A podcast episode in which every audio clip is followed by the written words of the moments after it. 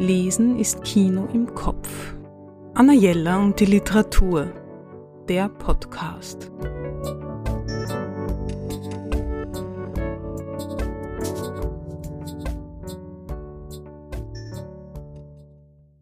Wer englische Krimis liebt, kann sich auf eine Neuentdeckung freuen. Nicola Absen mit dem Schnee kommt der Tod aus dem Englischen von Anna Christine Kramer, erschienen bei Kein und Aber.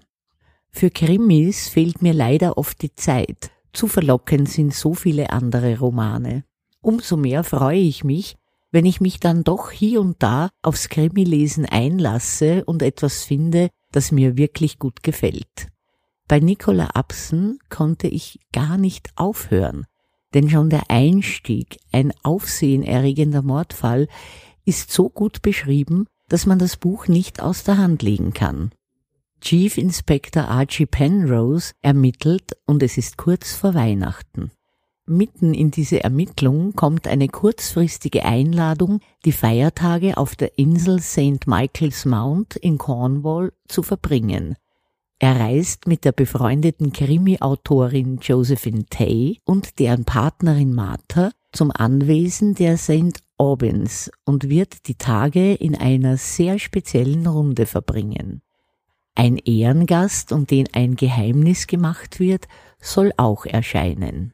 Kaum hat sich die Aufregung und das Erstaunen über den Festgast gelegt, geschehen zwei Morde und es ist plötzlich vorbei mit der weihnachtlichen Stimmung.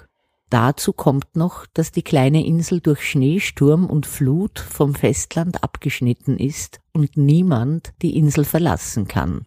Jede und jeder ist verdächtig. Man hat Angst und es gibt kein Entkommen. Die Krimis von Nicola Absen mit ihrer Hauptfigur Josephine Tay, die in den 40er Jahren in Wirklichkeit hervorragende Krimis geschrieben hat, sind very British. Das muss man mögen.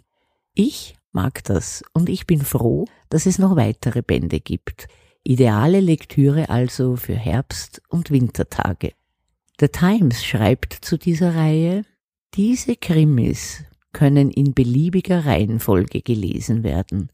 Wichtig ist nur, dass man sie alle liest. Anna Jelle und die Literatur Besuchen Sie unsere Buchhandlung in der Margaretenstraße 35 oder online auf annajella.at.